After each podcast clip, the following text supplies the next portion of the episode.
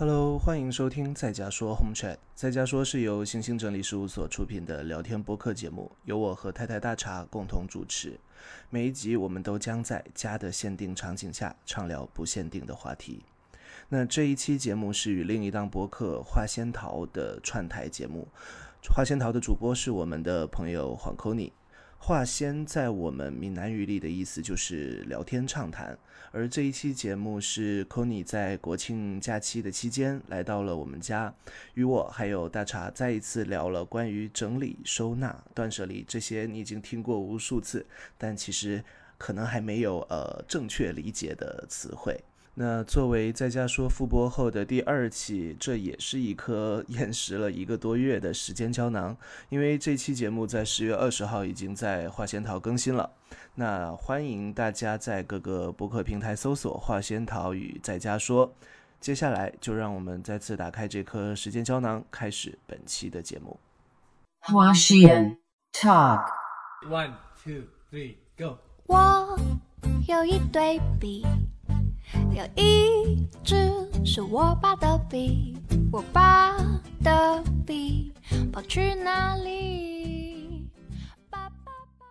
但大部分人为收纳做的最大的一件努力，就是在淘宝上购买收纳盒。就现在公众号其实很爱做的是好物 推荐这个选题，就推荐一些十元好物、百元好物，然后其实就是希望你看到的时候，你会觉得十块钱其实不是什么钱，你能立刻下单，反正它包邮就送到家了。嗯，然后那但那个东西你用到的频率又是多少呢？我如果要买一个新的杯子，我会拿尺子去量，比如说同等高度的杯子，我只需要一个，哪怕有一个真的再好看，我可能都不会要买它。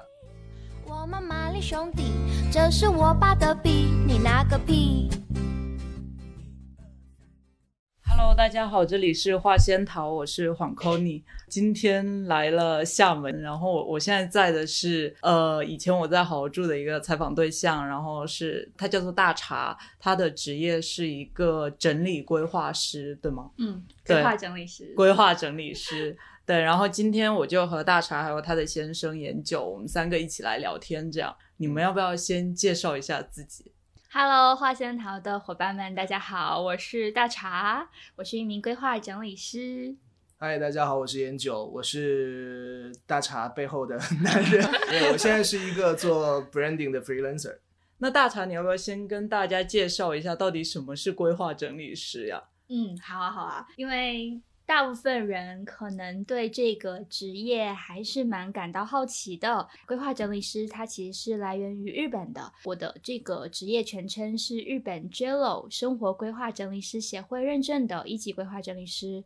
那主要现在比较在做的工作呢，就是协助一些有整理困扰的居住者啊，帮助他们在家里过上舒适有序的生活。嗯，会 push 他们一下。什么契机让你开始学习这门专业呢？简单来说，也是从小的家居爱好者。呃，从小的时候就还蛮喜欢，就是自己做整理的。小时候的话，就喜欢把衣服叠得整整齐齐，放在我的床头。然后那时候我妈妈就觉得，哎，我好像有一些就是很很好的这个习惯。后来长大以后，会觉得那个是一个很好的一个契机吧。然后大学的时候回想起来，也是桌子呃整理的还蛮整齐的，因为有的时候你一个觉得自己。呃，擅长的一个事情是从周围人的一个夸奖当中你发掘到的。对对对，大家都觉得，哎，你好像整理的不错。加上大学学的是日语专业，比较早接触到了跟日本有关的整理收纳的行业，到哎，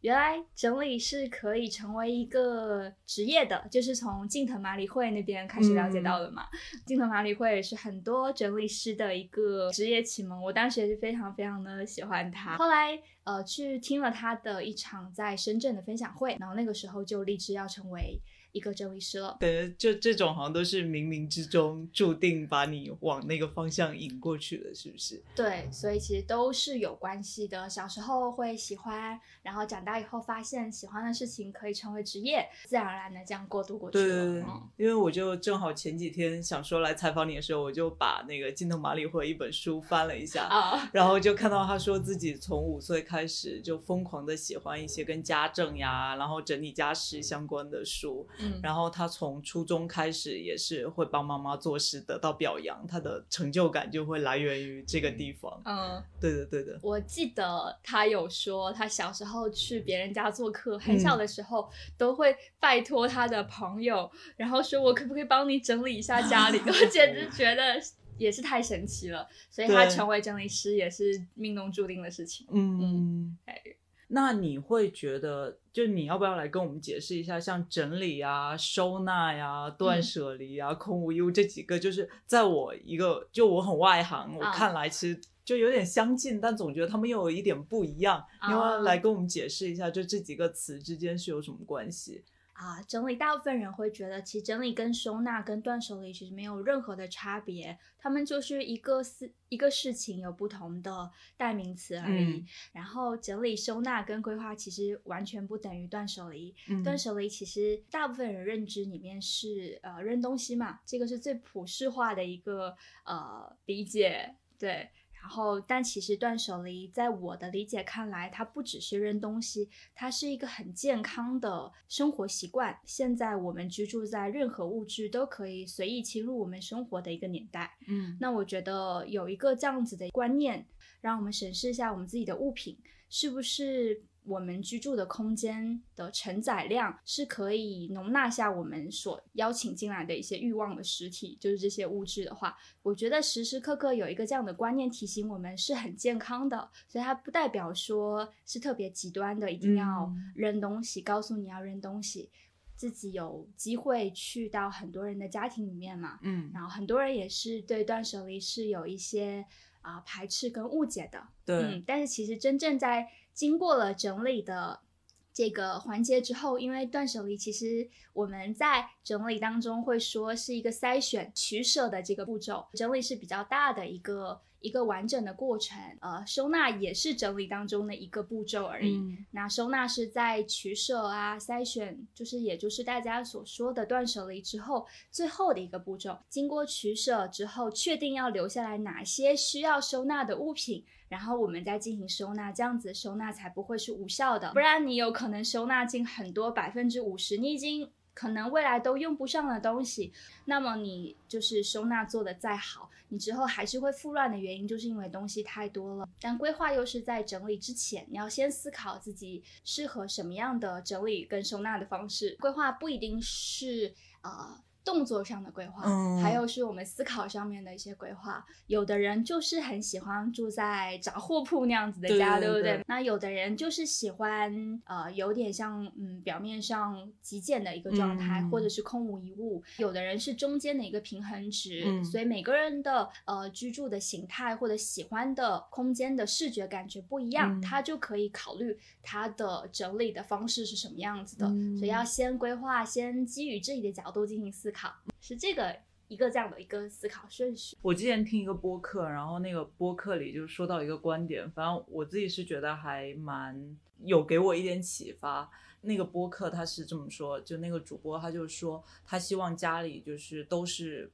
纯白的墙壁，就空无一物的时候，他自己是最安心的。嗯对，因为这个就跟我自己是相反的。嗯我自己的话，我希望所有都是我看得见的东西，就东西填满之后，我才能安心。然后那一个瞬间，我就觉得，就大家差别很大，就可能对待物品或者对待空间，其实是要因人而异的。是的，是的。嗯喜欢住在极简主义感觉家里的人，嗯如果去到满是物品的家里做客，他可能也会不太舒服会的。抓狂吧？哦，何况居住呢，对不对？嗯那如果有呃一些收收藏的癖好，或者是他就是喜欢杂货铺那样感觉的家里，去到一个呃什么都空无一物的空间里面，他也会感觉不舒适的。嗯那么，所以没有办法让有极简主义倾向的人让他说：“哎，你这样太没有生活化了空间，你要不然买点东西填充。”他会觉得他心里可能冒出四个字：“干你屁事啊！”对对，而且就可能对他而言，就是这种空才是某一种的满，啊这才是心理的满足。对，所以这个其实也是在我们的呃规划整理里面，是希望引导出大家的这个价值观的。嗯告诉大家，其实你心里希望住成的房子的样子，取决于你潜意识里希望这个房子它是什么样的感觉。你可以稍微啊、呃思考一下，确定你自己希望达到的房间的状态是什么样嗯才是舒适的。然后有这样的一个层面的话之后，你就可以。找到你的整理的目标了，不一定是完全的断舍离，或者是什么东西都不扔，你可以找嗯。到自己的那个度，然后以那个度为标准，然后再执行整理的步骤。就其实研九和大茶他们自己也有一档嗯，音频节目嘛，对其实算播客了，只不过已嗯。经都不好意思讲停更一年。对，然后我这样，我之前有听过一集是也是你们讲整理，然后研九有说自己其实也对整理是很擅长的，但不是对东西的整理，是啊。更多思维层面上的，算是吧，对，因为因为我自己是怎么说，就是做算广告行业吧，对，嗯。就我每天需要去处理非常多的信息，嗯。文本信息也好，或者各种各样的信息，但是因为现在所有人每天看手机啊，碎片信息其实特别多，那我可能是比较天生就比较擅长去做这种信息的分类吧，你要。达成一件事情，你需要像刚才大茶讲的，你需要几个嗯步骤，嗯，然后每个步骤所需的必要信息是什么，然后缺了什么该补什么，或者说哪一些是冗余的需要剔除掉。对我应该比较擅长可能是信息整理这一方面的嗯内容。那其实讲到说就是家或物品整理哦，在我我之前因为怎么说，我觉得我应该算也是蛮会 整理的吧。对，嗯就同意。对我我会我会让自己始终处于一个有序的状态，就包括哦身边的东西。就之前我跟朋友打一个比方，就我的书房在那边，嗯但如果说厨房是乱的，我是没法工作的。嗯对你，你心里会有会有会有疙瘩，嗯就我就一定要先去把厨房收拾干净，嗯然后身边的东西都 OK 了，我才能够坐下来，嗯，然后进入工作状态这样子。这是一个一直以来的习惯，还是你有经历过某个自我训练的呃过程吗？我我我之前是不是也有讲过，就是关于把东西处理整齐的最原始启蒙是大雄的抽屉，大雄的抽屉，哆啦 A 哆啦 A 梦就是就是小时候看漫画，嗯不是叮当猫的口袋吗？不是那里面肯定是乱的，就就是大雄的，因为那是时光机的入口嘛。嗯，就大雄把抽屉拉出来的时候，至少漫画上画的里面是非常整对，齐的，一格一格的，对，非常整齐的。然后那个应该是我对把东西要放整齐最原始的哎的最最原始的一个点。对我不知道哎，你没跟我记。得我有讲过，对原来我们之间还有秘密。就然后反正就我我一直都还会还是会比较把东西整齐吧，但我不会是那种想要空无一物的状态。不对，可能要分场景，就比如说我在家或者是什么，我会觉得说有东西多或者什么没有问题，嗯，但它是在他们该在的位置。但是如果说我现在可能在外面，我要找一个工作室，那我只希望里面有一张桌子和电脑，嗯其他什么都没有。嗯，对，可能这是两种不同的场景的需求吧。对，一个是工作室，一个是居对对住室，如果是在工作室，我可能就是佐藤可适合那一种的，啊，就是我也是喜欢那种，就是什么都没有，只要桌子跟电脑。嗯，前几天我跟一个朋友还有聊到，就就说、就说我们这样像我这样的人，其实很难在家工作，因为东西有一些就很多可以吸引我注意力的点，嗯所以可能工作个十分钟，开始摸东摸西，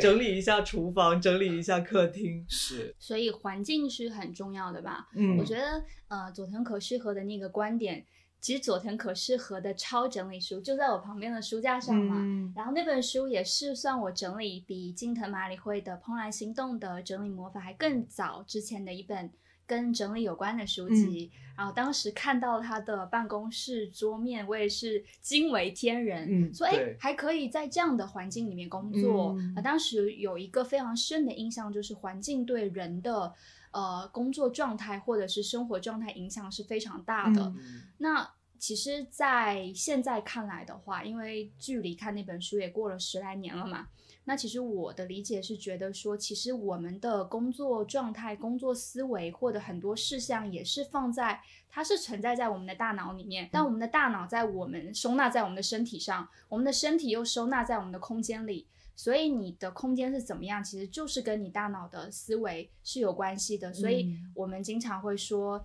呃空间乱，其实就是大脑思维凌乱的一个显性的表现。对它们二者是有直接的关系的。如果你大脑思维比较清楚的话，不是绝对啊，但是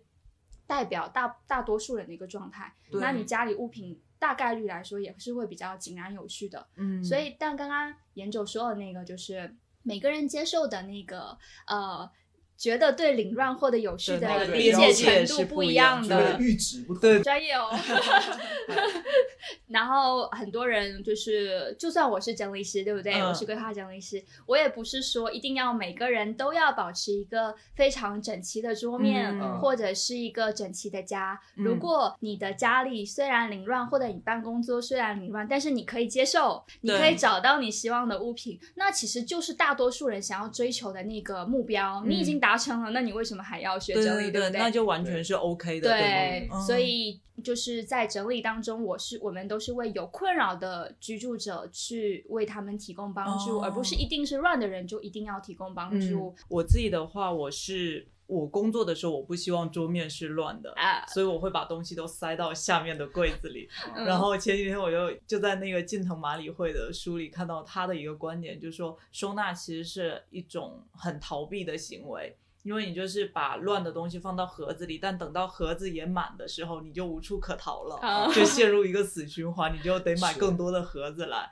我觉得这个我就深有体会。嗯啊，，我不知道你对这个是怎么看的，就是因为我觉得很多人也是会选择购买收纳盒作为自己的逃避。嗯，因为他们会觉得他们想要做收纳这件事情，因为现在嗯收纳是一个很大的话题嘛。嗯但大部分人为收纳做的最大的一件努力，就是在淘宝上购买收纳盒。那么就很像你要运动的时候，你就先买了运动服，嗯但是你运动没有进行啊，整理这些事情没有真的进行，所以其实只是做了刚开始这件事情而已。嗯那如果你真的没有嗯这个动力去做的时候，你会发现你真正把东西放到收纳盒里面去，然后有可能没有经过像我前面说的一些物品的筛选、审视，或者是我们整理当中专业的这个把所有的物品都集中到一起，你好好的去发掘和俯瞰这些东西，哇！你天啊，你一定会惊觉，你原来有这么多的东西，然后你再会进行一些取舍啊、筛选、分类啊，然后把它思考放到哪里去。如果没有经过前面这些呃嗯专业性的步骤或者是一些前提的话，你再进行收纳的话，你有可能放进去的是没有用的东西，那你下次再找的话还是会乱的。所以我们会嗯说，其实有效的收纳不是特别麻烦的事情，但是呢，它也不是人人都会的事情，毕竟需要花时间、花耐心去好好的对物品进行分类，嗯去思考你在家里的生活动线，你在哪里拿到它们是引起舒适的，是方便的，嗯然后是呃可以快速的去拿到它们，嗯而不是因为觉得太远了，然后我要放回去又觉得很麻烦，所以你就随便放在随手的位置。那其实嗯这个是动线上的规划，嗯所以其实规划上就有包括空间的这个动线的这个概念，并不是说你买一个收纳盒随便放在哪里，你都一定会放回去的。嗯那这样就太高估了我们人的这个怠惰的本性了，对不对？对对对，有一个很好玩的例子，就是我们有一个朋友，他们是开公司的，然后他跟我抱怨说，为什么我们公司的员工好懒啊？呃，卫生间的卫生纸他们都不会去换的，哎，我就觉得我的管理好像很失败，为什么员工都不会换卫生纸呢？就是用完了之后没人补上，没人补上，哦然后我就问了他一个问题，他就好像就有点呃醒悟过来，然后说你的卫生纸放在距离厕所很远的地方吗？他说对对对对对，然后要出门左拐，然后再怎么怎么走。房间，对，然后嗯我说难怪啊，如果你自己有可能有的时候都觉得很远的话，那员工也是觉得很远，跟你一样的。嗯，所以如果假设你放了两卷就在门口的柜子里，嗯那其实任何员工都会觉得是很方便，马上就替换上去的嗯事情。那所以其实我觉得收纳当中很重要的就是你把这个东西放在哪里，跟你嗯买不买收纳盒有的时候是没有什么太大关系。有的时候没有嗯收纳盒，只要放在你比较好拿取的地方，虽然看上去不那么美观，但是对你心里来说它是很舒服的。我觉得这就比较方便了。呃，我之前采访大茶的时候，我对他们家印象很深的一个点是，他们家其实没有那么多制式化的，像 MUJI 的 PP 盒呀，或者什么食、那种收纳盒这种东西，他们家反倒是更多像是牛皮纸折的，嗯，对，就这种有点像改造之后没有过度消费出来的收纳的东西。嗯，反正我对这个是印象特别深刻。是吧？对对对，现在还有，现在还有一些牛皮纸袋放到冰箱里面。嗯，是的，是的，对，然后有一些就是我会喜欢改造一些原来就是没有怎么用过的东西，然后把它变成收纳盒。嗯，比如说，呃，有一些可能是画心的那个卷筒，然后有可能就放在玄关放对雨伞雨伞，嗯然后有的可能就会把电脑包卷一卷塞在那个里面。还有一个就是我之前有一个化妆盒，嗯闲置了，上面有好多好多口红的，插的那一格一格方形的那种嘛，嗯。我没有那么多口红，我可能就三支，我就觉得那个好浪费，加上它整个格局很不适合我的呃化妆用品的结构和形状，于是我就闲置了。但是呢，我后来神奇的发现，我只要把数据线把它用理线器捆好，嗯。正好一格一格一格、哦就可以放数据线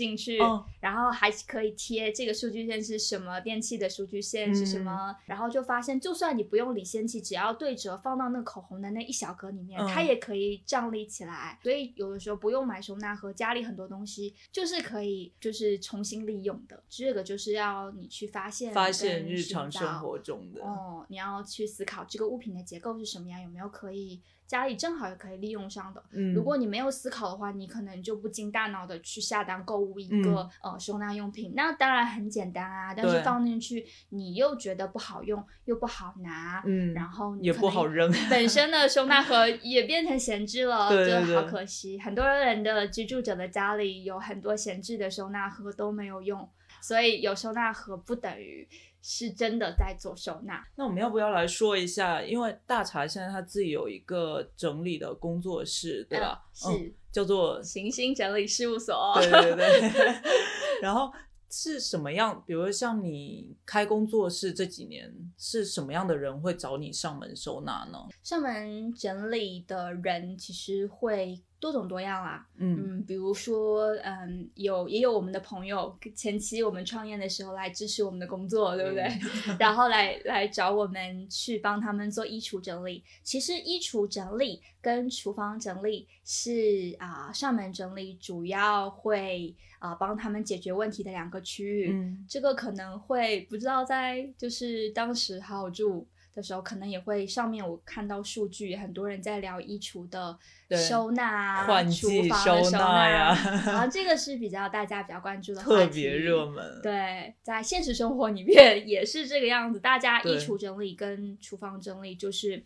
会比较去难于攻克的两个空间啦。嗯哦，对，然后你刚刚这么一说，我就想到整理师是不是像是也有点像是再进一层的室内设计，就嗯帮他重新又把动线再规划了一遍。算是。之前我也有写过《梦想改造家》嘛，嗯然后当时第八季的时候，然后因为有作为撰稿人有写每一集，就是分析一下设计上，呃，包括收纳规划上的一些动线的一些嗯它的好处啊，或者设计的一些比较合理的地方。然后当时不是有一个帖子嘛，嗯就还。那个很多人有发，就说呃前几季的梦想改造家设计师的房子都设计的非常好，但嗯是居住者入住之后，很快下次再去拍，又完全不是刚开始电视播出来的那个样子了，因为有太多的生活痕迹了。嗯，包括什么馄饨铺啊，或者甚至青山周平设计的一个北京四合院，嗯都已经不是呃播出来的时候那个理想的井然有序的那个样子了。嗯那这个就是问题，因为设计嗯师他只在前期的时候。呃，帮你规划好一个家的轮廓，但是东西你是会慢慢慢慢往里填的。对你的生活的痕迹是会慢慢慢慢加入进去的。你的人口有可能就是多了一个人过来居住，那那个一个人所带的物品又是增加这个空间的一个收纳压力的。所以慢慢慢慢的那个空间变得不是刚开始的那个样子，是非常合理的。那其实有的时候是设计上遗留下来的一些问题，比如嗯说没有充分的考虑这个家庭未来它人口的增加。或者生活习惯的一些改变，嗯或者是收纳上会承担什么样的压力，对对所以柜体设计的不太合理，嗯或者是收纳量不够。那有的是居住者自己本身的生活习惯，有可能在日常当中，呃，觉得暴自己露出来。哦，对，然后没有及时归位啊，嗯或者是因为买买买的习惯实在是改不掉，东西就越来越多，越来越多，越来越多。就是有调查说。如果平均每个人一天带一件物品回家，然后一个家庭只有三口人，然后一年三百六十五天，一年会增加一千件物品嘛，平均。那么你十年下来，可能就是嗯，就是一万件，还不包括你日常生活当中去叠加的一些消耗品，因为那些用完可能就没了。对，然后但是我们平均每个人呃需要的物品的量，有可能只是一两百件而已。嗯，所以其实家里的物质有一个二八定律嘛，你有嗯可能用到的物品只是这个家里百分之二十，有可能嗯其他百分之八十，一个是作为呃美观的一个陈设，有可嗯能真的是百分之六十以上都是不用的东西。那个很多的家庭后来就是居住者就慢慢发现那些不用的东西越来越多，嗯但是啊、你新买的东西又一直慢慢在增加，嗯所以家里慢慢慢慢就会变成你没有办法控制的样子，对是因为你没有办法管理那些物品了。我们就一个大脑。但是我们的物品有那么多，你要去记住它们的信息，记住它们放在哪里，或者是呃，你想要去找到它们，其实都不是那么难的，都，CPU 崩溃了。对，都不是那么容易的事情，嗯所以大脑会崩溃，所以物嗯品也会呈现一个非常凌乱的状态。我们刚刚不是说了，物品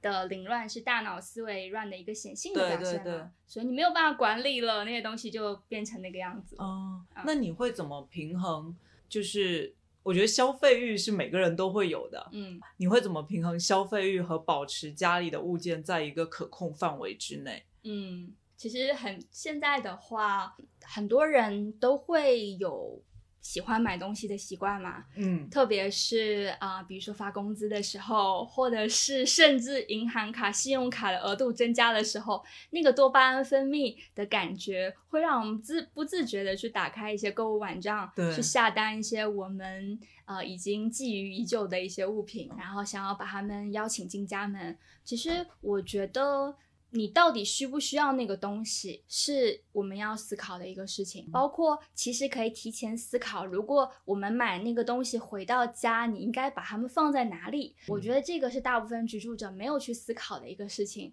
就好像我也做了一个比喻，比如说我们邀请一个朋友来家里，比如说我们今天邀请今天邀请 c o n y 来家里住好了，那我们可能会思考我们家有没有合适的空间，或者有没有一张舒适的床可以让你来居住。但是我们邀请一个物品进门的时候，才不管呢，我就觉得，哎，这个东西我喜欢，我觉得可能需要，我就把它们偷偷进门了。然后我觉得物品的待遇怎么比我们人还高？我们人进门还要一个门槛，想说，哎，有没有空间？物品是来者不拒的感觉，嗯而且加上我们现在物质社会太多的诱饵了太多的诱饵了，就是好像比如说我们逃得过初一，逃不过十五，逃得过双十一，逃不过朋友或者博主的安利，你又觉得扔东西是一件浪费的事情，导致这个观念就形成了一个死循环。嗯。你又喜欢买，然后又不喜欢流通出去，好像我们的身体就是一直在吸进空气，你又不排出去，嗯。或者是我们吃了好多好多的东西，但是你身体没有新陈代 谢，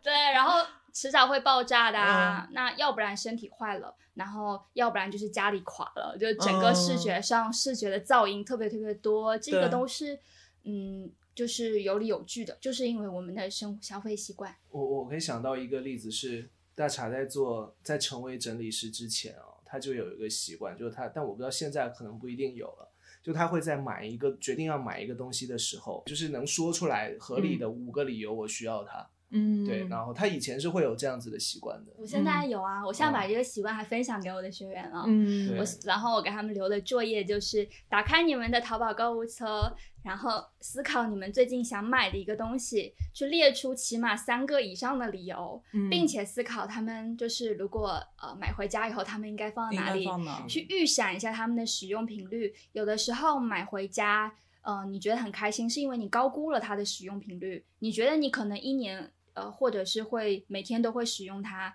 但有可能一年你只有一天会使用到它，嗯所以希望大家充分的去预想一下你可能会使用到它的频率，嗯。对，然后你再进行一个这样的抉择，其实还是一个审视的过程对嗯，因为像我们刚刚录播课之前，我和大茶就有交流过，就现在公众号其实很爱做的是好物推荐这个选题，就推荐一些十元好物、百元好物，然后其实就是希望你看到的时候，你会觉得十块钱其实不是什么钱，你能立刻下单，反正它包邮就送到家了。嗯然后那但那个东西你用到的频率又是多少呢？就很多时候我们好像没有想到这件事，嗯就是因为它便宜且嗯快捷，你就直接就买了。嗯。它是会真的让你喜欢吗？还是说你放进购物车的原因只是因为别人的推荐？那嗯很多人物品买回来流通不掉的原因，嗯，也是因为他没有去审视这个物品嘛，嗯就也是觉得这个物品有用，跟买回来的时候的感觉是一样的，嗯但是他没有思考是不是对自己有用，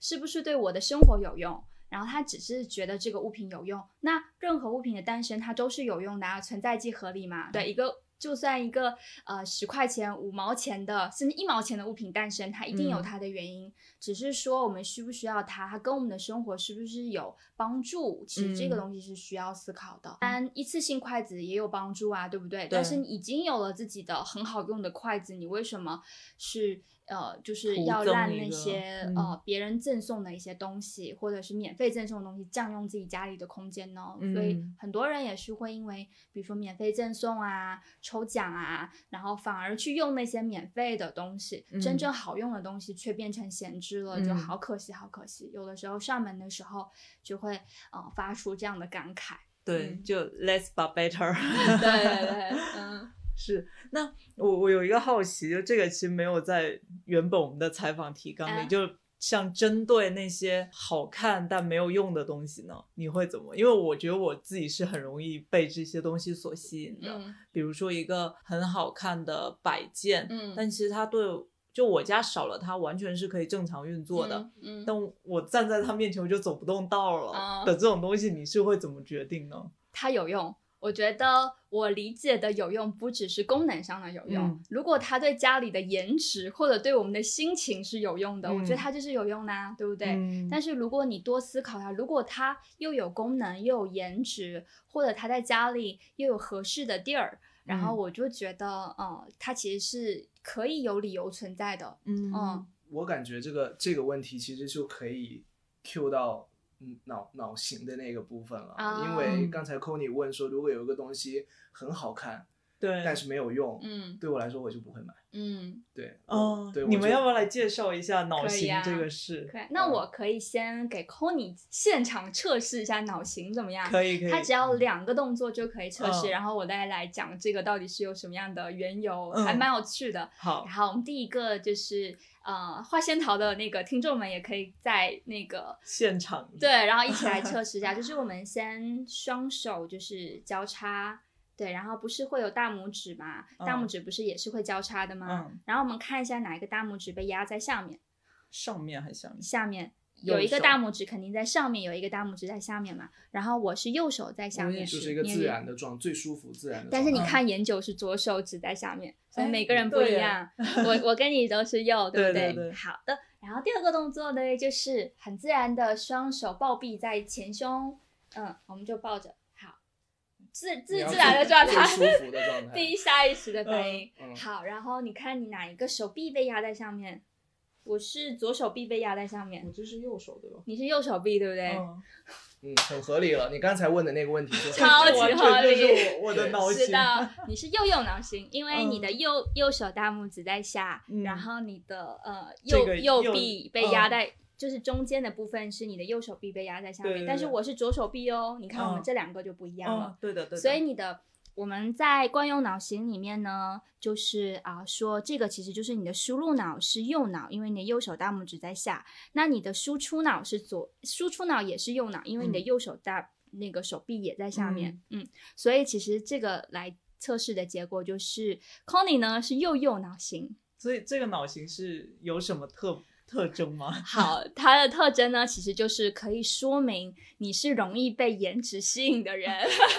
这个绝对是这样子。对，大概率来说，右右脑型的人就是很注重颜值，嗯然后会他的简单来说呢，他在呃生活当中，右右脑型人就是可能呃思维比较就是啊、呃想象力比较丰富，嗯然后他可以做一些比较跟视觉啊，或者是啊、呃跟设计、跟美感有关的工作，嗯然后很喜欢有美感的东西，因为他的输入脑是右脑，代表他的思维是比较发散的，嗯然后他的输出脑是左脑，代表他也喜欢把一些很多元、很有想象力、多种多样的事情分享给身边的人。那在嗯整理当中的倾向呢，右右脑型就是他比较喜欢呃颜值比较高的东西，所以他对买的时候也会太没有限制。他因为他很多东西买的时候都是通过感性的这个原因，不会去太计较它的功能性。对，右右脑型是这个样子。说到心坎里了。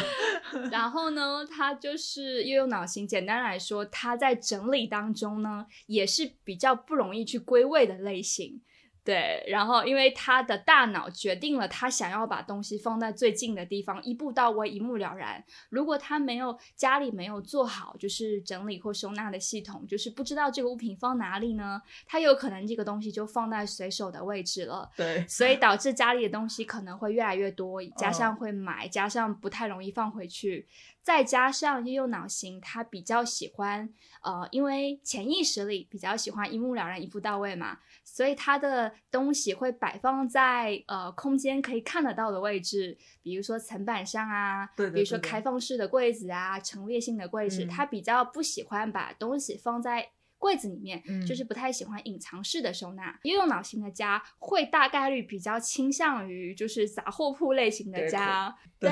对对对。那如果跟你相反的左左脑型，就是会喜欢把东西放进去。研究就是左他左脑型，对他，所以你们两个是相，反的所以刚才。因为就是我我在买一件东西的判断，就是大茶经常有把我一个行为就作为一个教材，会去讲，就是我如果要买一个新的杯子，我会拿尺子去量我家里剩下，比如说同等高度、同等嗯直径的杯子，我只需要一个，哪怕有一个真的再好看。我可能都不会要买它，再加上我其实又比较恋旧，所以我不会把旧的那个丢掉。就之前有一次我买咖啡杯的时候，嗯就一种类似于有点迷之行为，他有拍下来，就我拿了一个尺子，把我家里把家里的我用的杯子全部量一遍，然后最终决定那个杯子可以买。对他就是会三思而后行。左左脑对型的话，他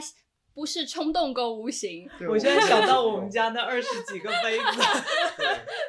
所以会左左脑型跟右脑型在整理的习惯上，或者在购物型习惯上，都是会比较相反的。嗯左左脑型会想很多，尺寸上的、材质上的、颜色上有可能会不同，嗯他可能会啊、呃想很久才决定要买一个东西。嗯但右脑型可能看到喜欢了，觉得引起就是呃视觉的观感舒适了，他可能就会想要买买过来。是的，是的，所以他的东西有可能大概率上会比较容易比左左脑型的人会多一些，嗯这个是脑型上的一个很有趣的一个分析的一个结论有论，点像星座。有点像嗯整理当中的星座，我自己比喻啦，整理当中的一个星座。那比如说像这种你，比如说你会觉得说需要有调整吗？还是就尊重尊重你自己的脑型的性格就好？嗯，这个东西的话，其实是呃在。整理和收纳上是可以有一些相应的建议的，比如哦说悠悠脑型想要去整理哦，不一定要买，就是啊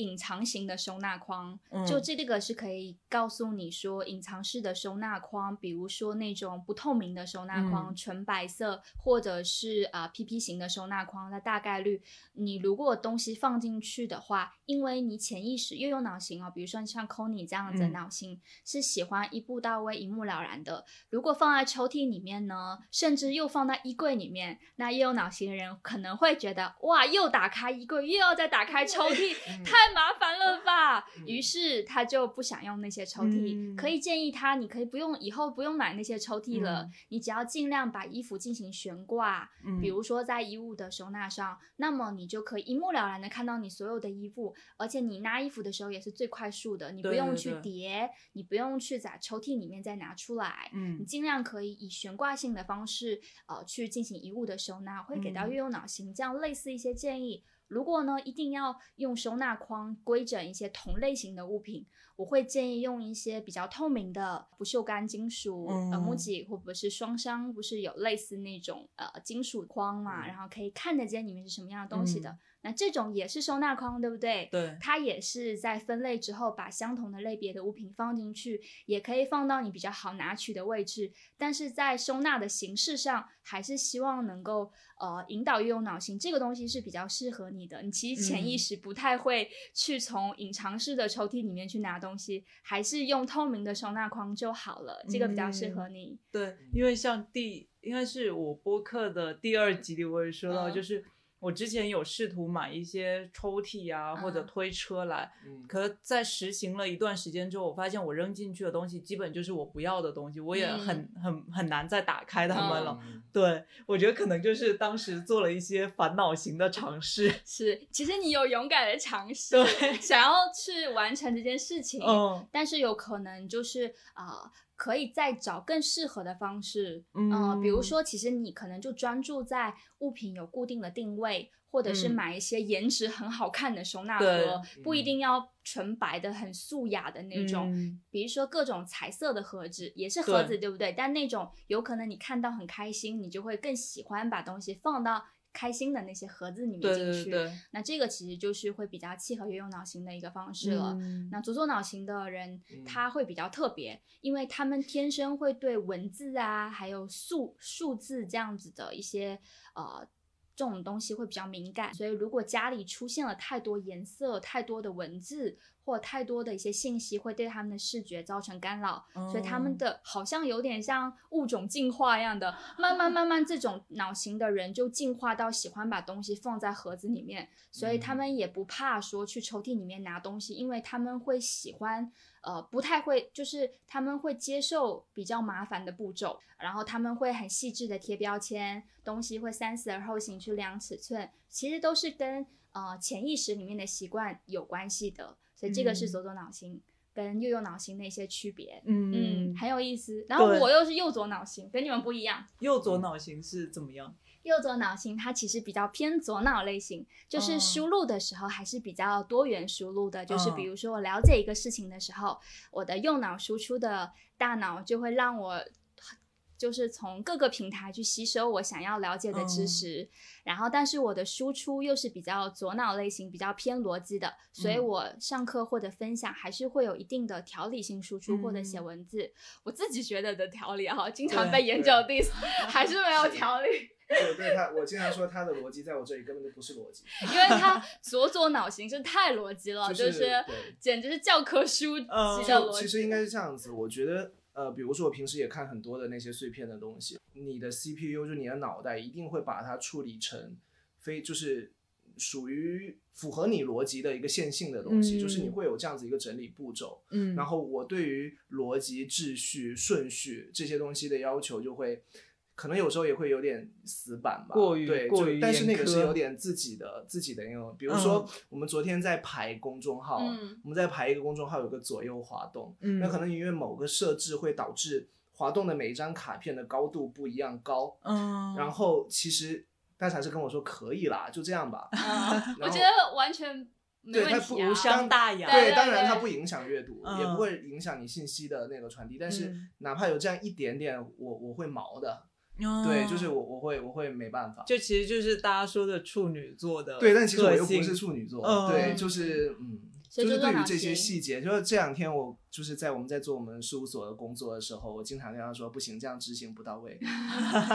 会比较注重细节，左左脑型。那嗯右右脑型的人，他也注重细节，但是可能注重细节的方式不一样。那其实有的时候，相对来说，左左脑型进到一个房间的时候，啊、比如说像研九这样子的类型，进到一个房间会比较看一些空间的细节，比如说。嗯，就是桌子上摆放的东西啊，哦或者是啊、呃沙沙发的颜色这种比较细节的东西。那右右脑型进到一个房间，他可能会比较看一些有趣的东西，嗯比如说对他自己感兴趣的细节，也会比较看一些呃整体空间的感觉是大是小，它有几个格局。那左左脑型进入一个房间，可能真的只会看一些比较小的细节，然后最后嗯才后知后觉来环顾一下四周。所以我们会说啊、左左类型比较重细节，右右类型比较重。大整局体整体，然后去全局，所以右右脑型的空间感会比较好。嗯所以 n y 其实你的空间感会比较好，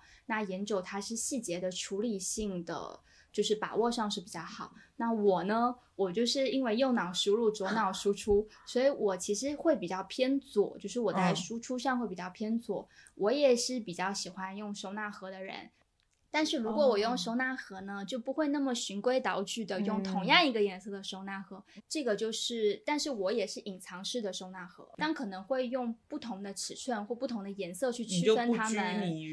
同一种形式。嗯对，那这个其实就是细微的差对别。还有一种左右脑类型，他们就更特别了，他们是喜欢变换家居的样式。嗯可能隔三差五的就把沙发挪到了呃左边，或者是半夜十一点，有可能那个我我有个朋友对那个第五年搬家之类 的，是是是，我之前还挺喜欢看那个漫画的。对我也是，就他们会想一出是一出，家居可能会定期的每次去他们家做客，左右脑型的人家里做客，每次感觉都不一样。嗯，所以他们会比较喜欢调整那个样式。他们用一句话来概括，他们就是，嗯，我经常开玩笑说，就是虚心接受，坚决不改。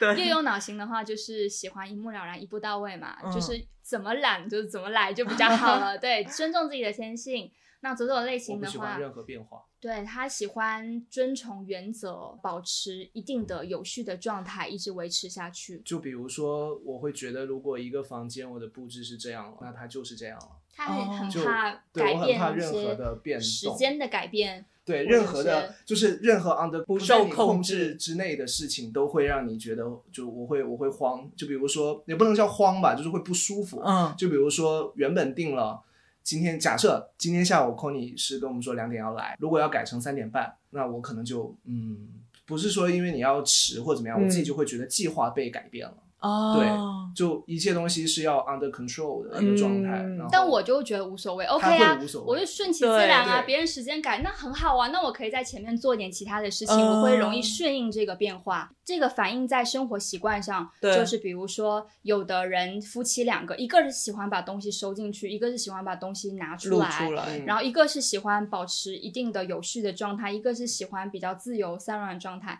那他们两个其实不一定是性格的问题。如果大家有了解过脑性，也会发现，哎，其实这个好像是大脑的这种基因或者潜意识嗯决定嗯了我们的习惯是这个样子的。所以很多人了解这个时候说，哎，好像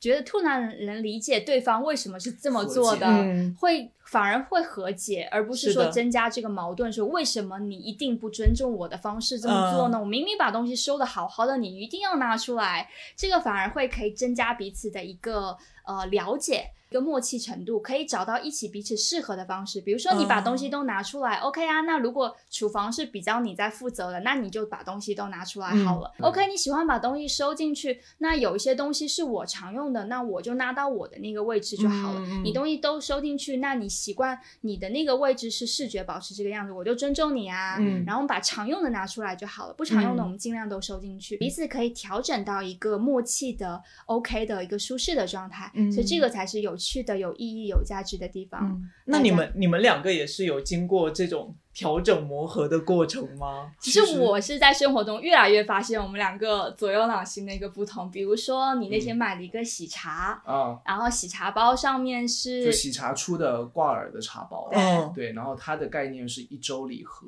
嗯，就是它是有七种不七款茶嘛，嗯然后它在那个包装上面写了周一、周二、周三、周四、周五，嗯对，然后上面还有知秋什嗯么，就是有茶的名字，嗯名字，然后有各种颜色的包装，嗯，然后我我们在生活里面会越来越发现。这个好像真的跟左右脑型有关。比如说他刚刚说到那个呃茶包上右下角非常非常小的字有写周一、星期一、星期二、星期三、星期四、星期五。我们当我们要喝那个茶包的时候，我会说今天我要喝差纸，我要喝嫣红，要喝我要喝我要喝什么样的一个什么？我要喝橙色的那包，我要喝绿色的这包。但是他就会说我要喝星期三，我要喝星期一。然后这个就就是确定一个东西的时候的理性跟感性的这个角度不太一样，因为嗯我是比较偏右脑，它它是左脑输入。这嗯个就是你看到一个东西是摄入的是比较逻辑还是比较感性，这个其实就是有关系，不然大家不会去注重到这个层面，对所以很小的细节我我之前也是买了那个，因为日本那个茶品牌 Lupicia，啊它每年会出一个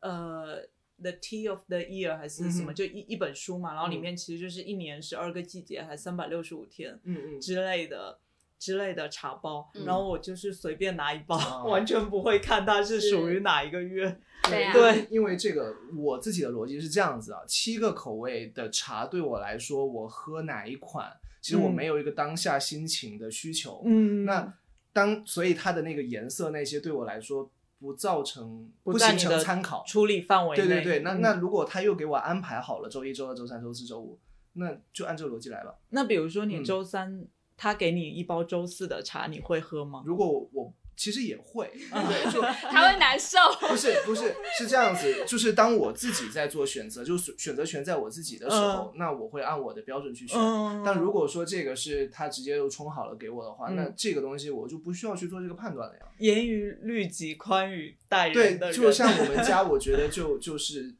其实不同的区域的风，也不能说风格有多大的差别嗯吧。就比如说现在书房就完全是我自己想要怎么摆桌面上的东西那些的，因为像书架那些是我们是做的固定的嘛，嗯固定书架，所以它它格局就是那样了，所以不太会有很多要求。但是桌面上电脑在这里，我有另外屏幕在这里，嗯这边有个框，这边有个小书架，嗯，如果它哪天擦桌子动了一个位置，我就会很难受。对对他有一次早上还突然跟我说，我那天特别好心的帮他擦干净了桌子，调整了书的摆放格局。他突然说我不喜欢书房了，他说这个书房不是我认识的样子，他就觉得变动了。怕他他调了我桌上书的顺序，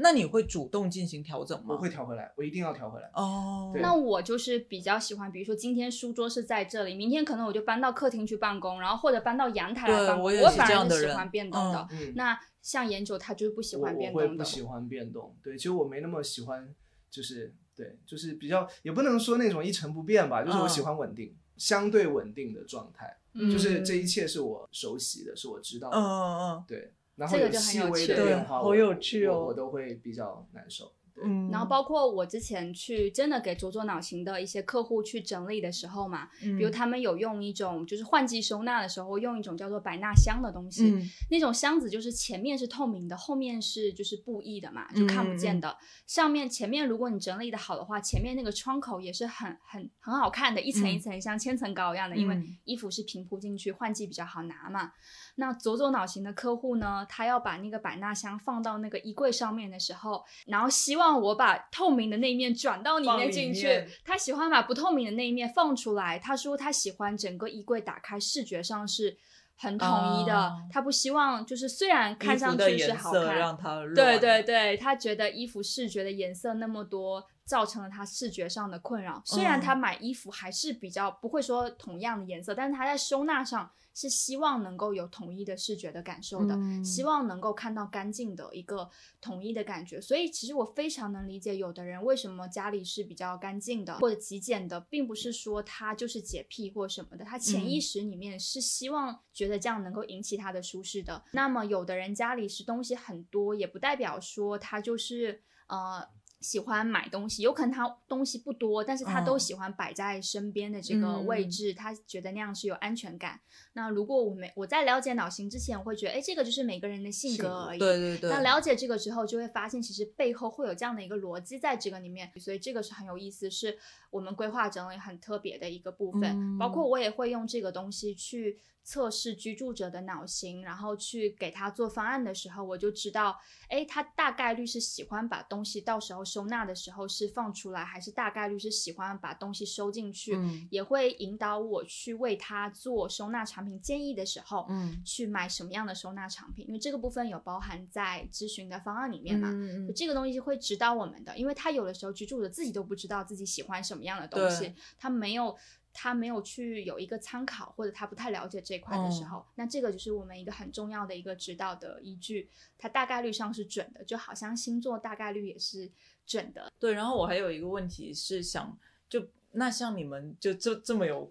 秩序感的人，会不会有某个 moment 会觉得自己不够放松呢？我一直都嗯，一直都都觉得我是不放松的。那这会给你什么压力吗？就比如说你嗯觉得自己不放松，你会有没有一个瞬间，就你想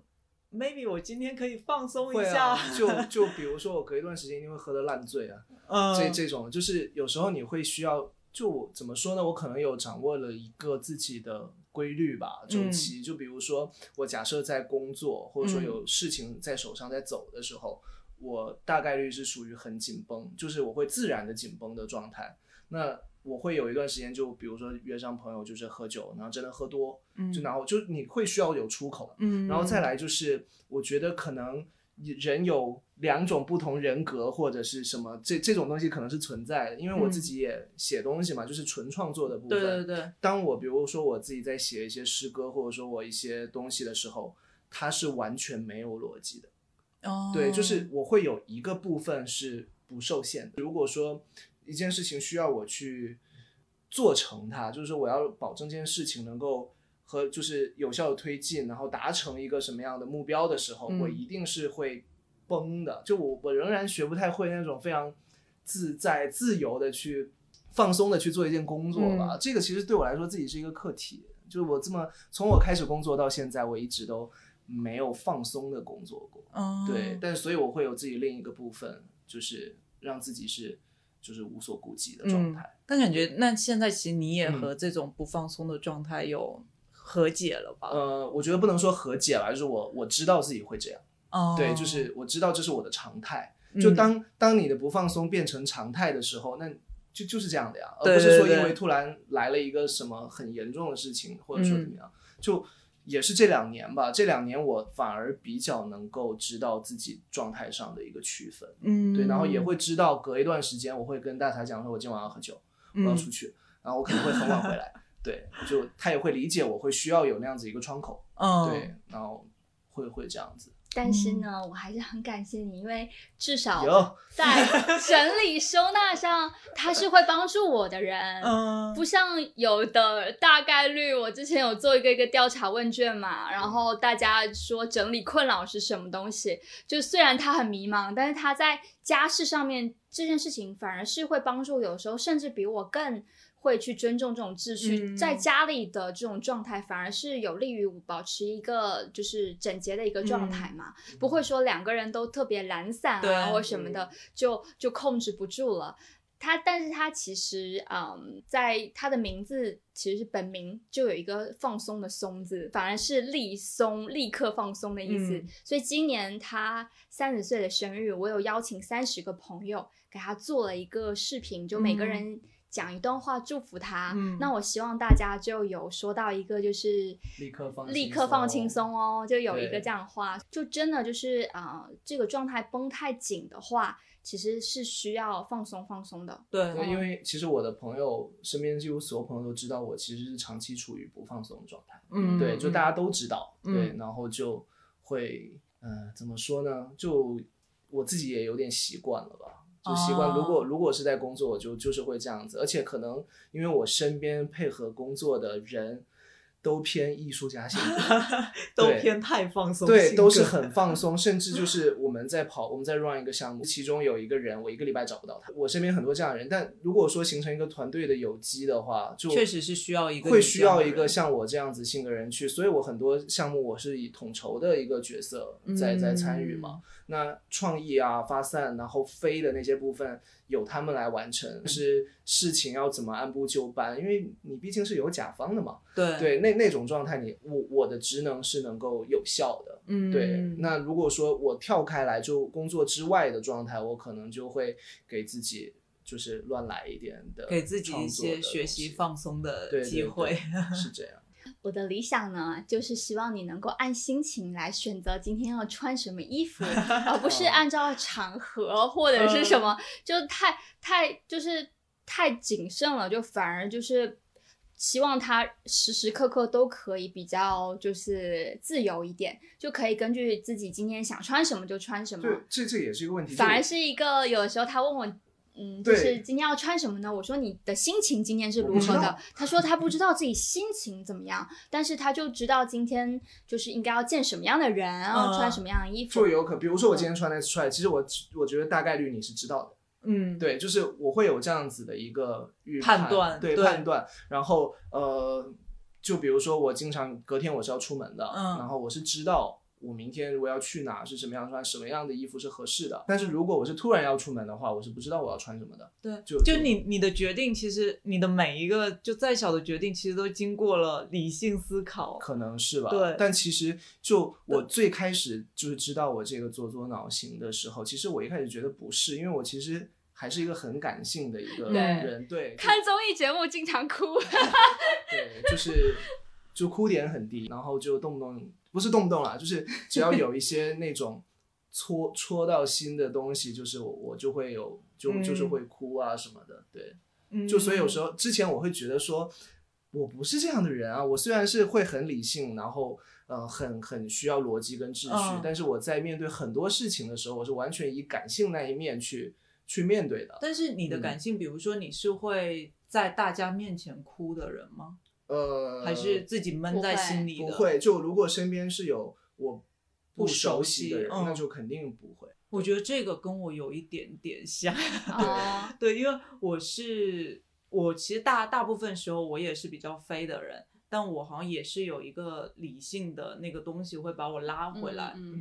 我我哭点超级高，我基本看电影都不太会哭。然后，或者是有哭点的时候，会努力把它压回去，就是不想让别人看到。对，还是要保持自己很理性的那一面。就比如说，如果有其他外有人在那，我到假如那个哭点到了，嗯，还是会流泪。嗯，但是如果是在家，嗯，看到一个什么东西，我可能是会哭崩的，就是会会不一样。特别搞笑，就是我们两个在沙发嘛，嗯，沙发上看电视嘛。比如说晚上的时候，我们经常的对话就是啊，研九问我。你睡着了吗？因为我不是躺在沙发上马上就睡着了嘛。嗯。然后我会问研究，你哭了吗？因为他想看个东西，我就会下意识的知道这可能是他泪点，我就会转过去看，看到他 就是非常感谢。我也并并没有说所有的事情都是完全理性死板的去去感受。比如说，我我觉得可以讲啊，就是月下嘛，福禄寿唱的第一首的，就是外婆的对那一首，那一首我是哭崩的，就崩掉了。但是其实。他所传达的情感，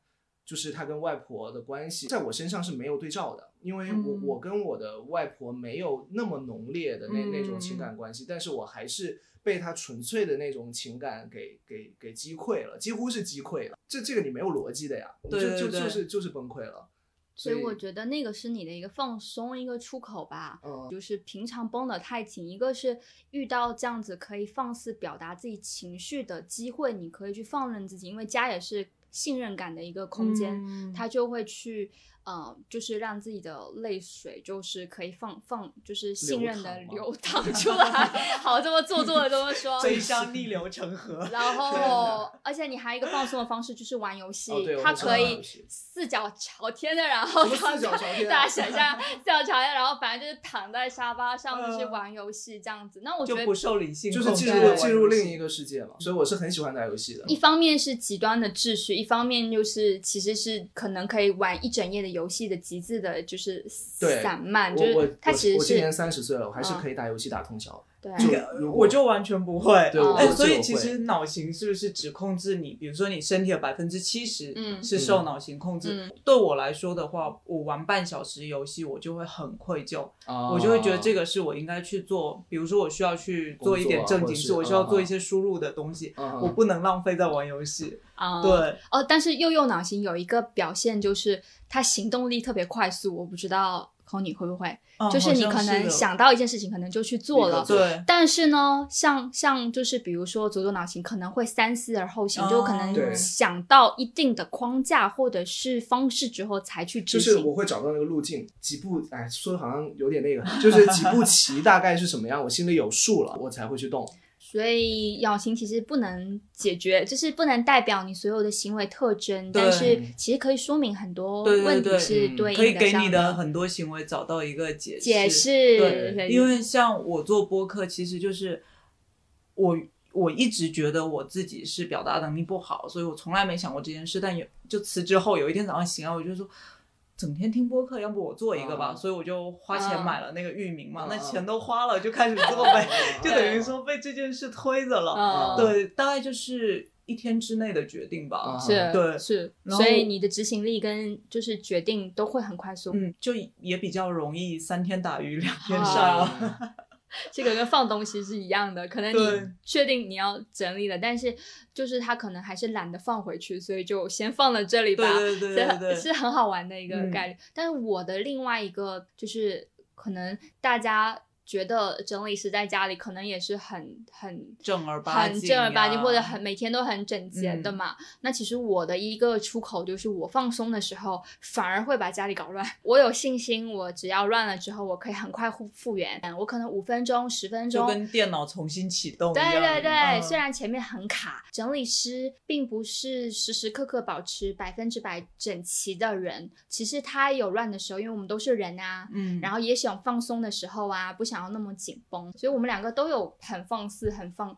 放任自己的时候。，对但是其实都是在自己可以掌控的范围之内嗯对嘛。对对，觉得自己可以 hold 住的这个对，状态下，就就比如说研九刚刚说把自己喝得烂醉，嗯然后其实那也就是一段时间内的一次。对，就是甚至是有选择性的，我会我会觉得今天就比如说我说我今天晚上我要喝多，它已经变成是一个就是一个阶段性，像 break 一样，就是我我需要今天这样子。然后比如说我并不想喝多，然后我就可以控制，我就不要。对，好厉害啊！就就是 因为我觉得大部酒量还分可以人大部分人的喝多都是气氛到了，嗯我一不小心的就喝多了，而不是说我今天要喝多。这种控制其实有的时候，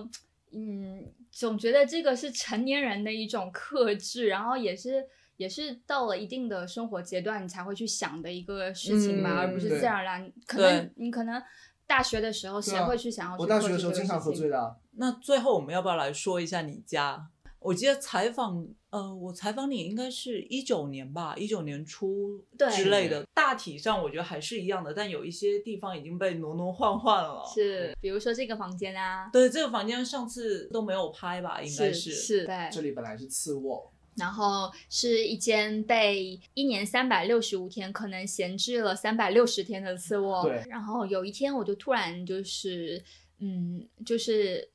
站在这个房间门口嘛，嗯我就想说，为什么要浪费这样的一个空间呢？嗯我如果改变一下，把这个固定的床变成一个沙发床，然后它占用更小的空间，嗯。那其实就可以腾出其他的空间，让我有放一个工作桌，嗯。或者打造我自己的一个工作室的嗯。这样的一个环境，嗯。而不用我在之前因为书房比较小嘛，嗯。他在书房工作，有可能我就在。呃，客厅。的嗯。餐桌上工作，其实这个是很多人的一个呃状态吧。但是我觉得这个房间因为有很好看的窗外的窗景，然后之前我们还有一段时间一直在外找工作室，嗯想说找一个我们工作环境真的很想像佐藤可士和一样的脱离家里的这个物品。后来发现说，其实只要有一个呃干净的环境或者一个新鲜的一个环境，其实就可以满足我们的工作的需求了。嗯从规划上的角度来说，如果我把这边的床卖了，然后买一个沙发床，那么腾出来的空间我就日常就可以工作了，嗯还可以会客。对，嗯，然后而且也不影响父母啊，或者是呃朋友来家里居住的这样的一个需求嘛。嗯，那其实是可以灵活变通的。嗯以卖出去之后，会难受吗？我有一点，对，因为你知道他是不喜欢我不喜欢变化改变，但是是呃，最后为什么我可以接受呢？因为这间房间作为次卧的功能并没有改变，这是一张沙发床。嗯，对，把这个拿下，它还是一张床。他的他的想法是，只要你能再买回一张沙发床，嗯我就对我就愿意 OK 改变。就等于这间房间就是在他需要的时候的功能没有变。嗯而且其实你大部分时间你不会来这边吗？呃，比较少吧，就除非去阳台。嗯，对是的，所以这间房间我就等于足足节省了好几万、对，好几万的那个价价值嘛，对而且我们本？来，因为我们两个人都算在创业嘛，就嗯本来是想说还是要找一个工作室，嗯节省了想要租房子的价格，对换成了空调费。对，对，换成空调费再加 空调一个月好几百块钱，嗯。对，然后这个其实，嗯，可以带入到很多人的一个生活的状态吧。我就就有时候也会把这个房间，我上课的时候也会跟大家打这个比方嘛。嗯如果我们愿意把家里一些嗯不常用的一些嗯物品，或者去思考它的使用频率，发现说它虽然有用，但是对你来说没有那么大的用处了，嗯没有像刚开始那么大的用处了，你是可以重新去流通它，找到这个空间。更大的一个价值的，嗯。嗯，因为有的时候现在房价也不便宜啊。厦门我们一平方可能平均像这边嗯。算是岛外也要三四万，三三四万一平方，对，那对啊，然后很多人哦，比如说三四万一平方，更不用说了。啊、假设我们平均三四万一平方吧，那很多人一平方的这个角落有可能才堆的三四百块钱的东西，对对对，可能一个什么就是不用的纸箱啊，嗯。或者是别人送的东西，甚至甚至是免费的，嗯。嗯，他就是觉得舍不得丢，然后占用那块的空间。但是其实我们这个房间也不大，可能也就呃十十几平方吧。如果我们去审视物品的价值跟空间的关系，以及我们个人的诉求，平衡这三者之间的关系的话，这个空间是可以有另外的样子可以出现在你的眼前的。如果你只执着于看到物品本身的价值的话，那可能就会跳在那个桎梏里面出不来。有时候我会打个比方，像长颈鹿一样的俯瞰一下我们这个空间，嗯，然后上帝视角，对，有点像这样子的感觉，平衡一下空间、物品跟我们自己的需求。如果你真的买了很多的东西，你真的是要用，那我觉得没有问题。所以就像我们家其实东西还是挺多的。对，我也没有就是特别的很少买东西，你问嗯研究有时候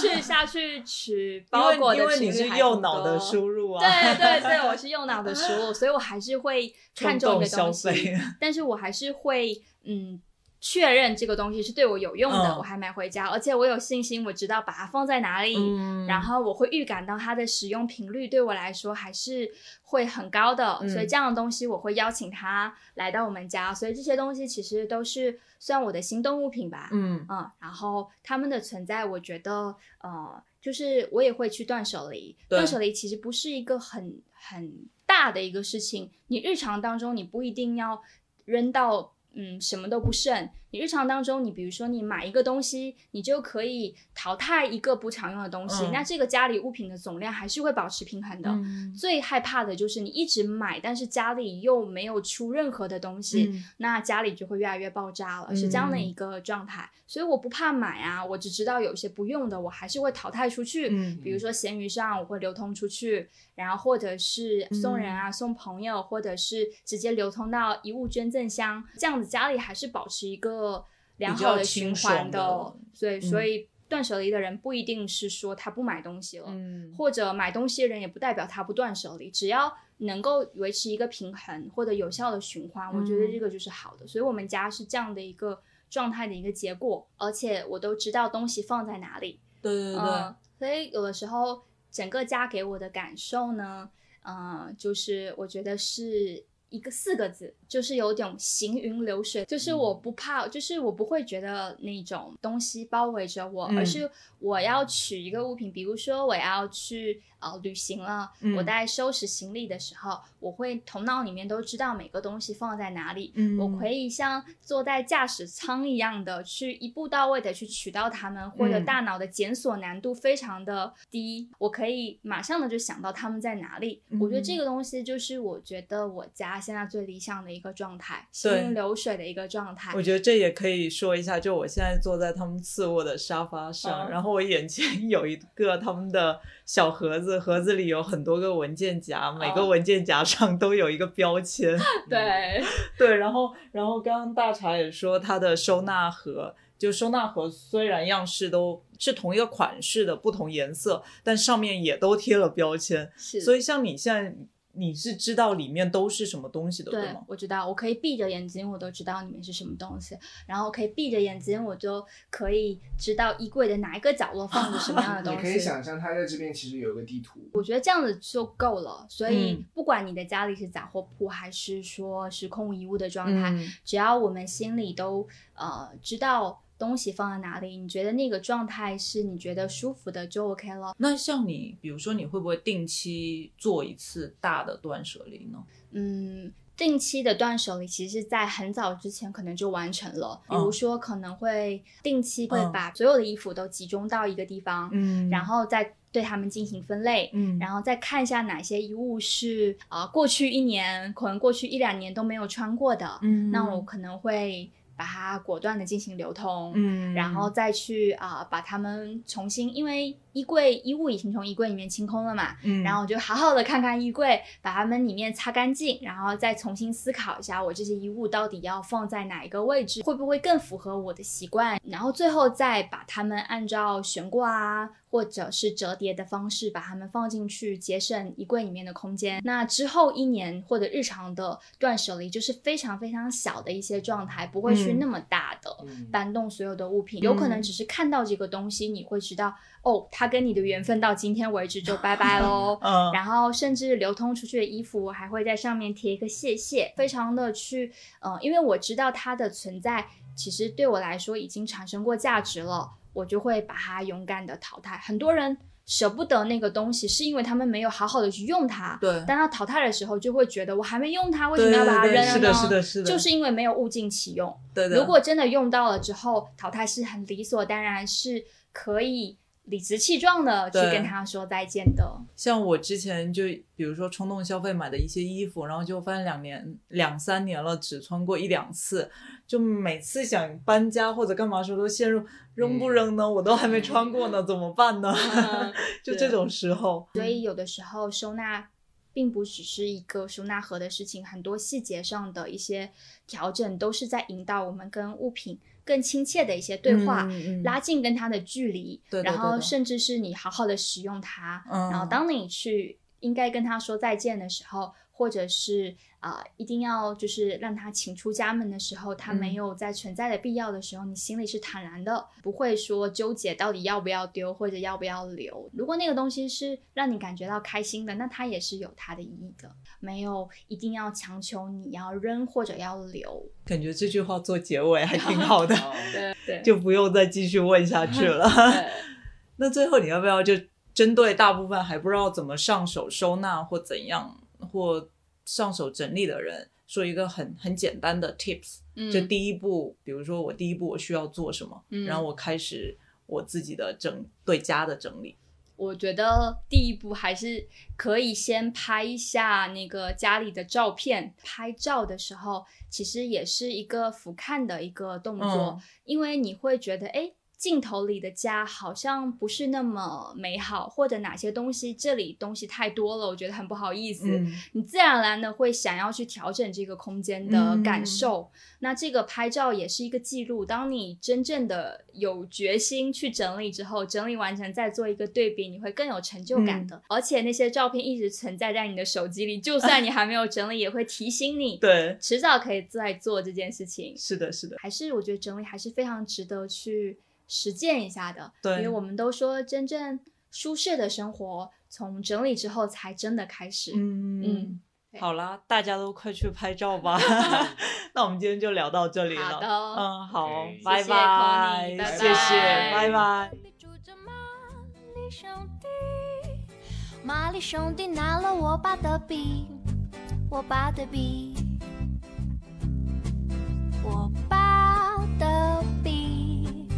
我爸的笔，我爸的笔，我爸的笔，我爸的，我爸的，我爸的笔。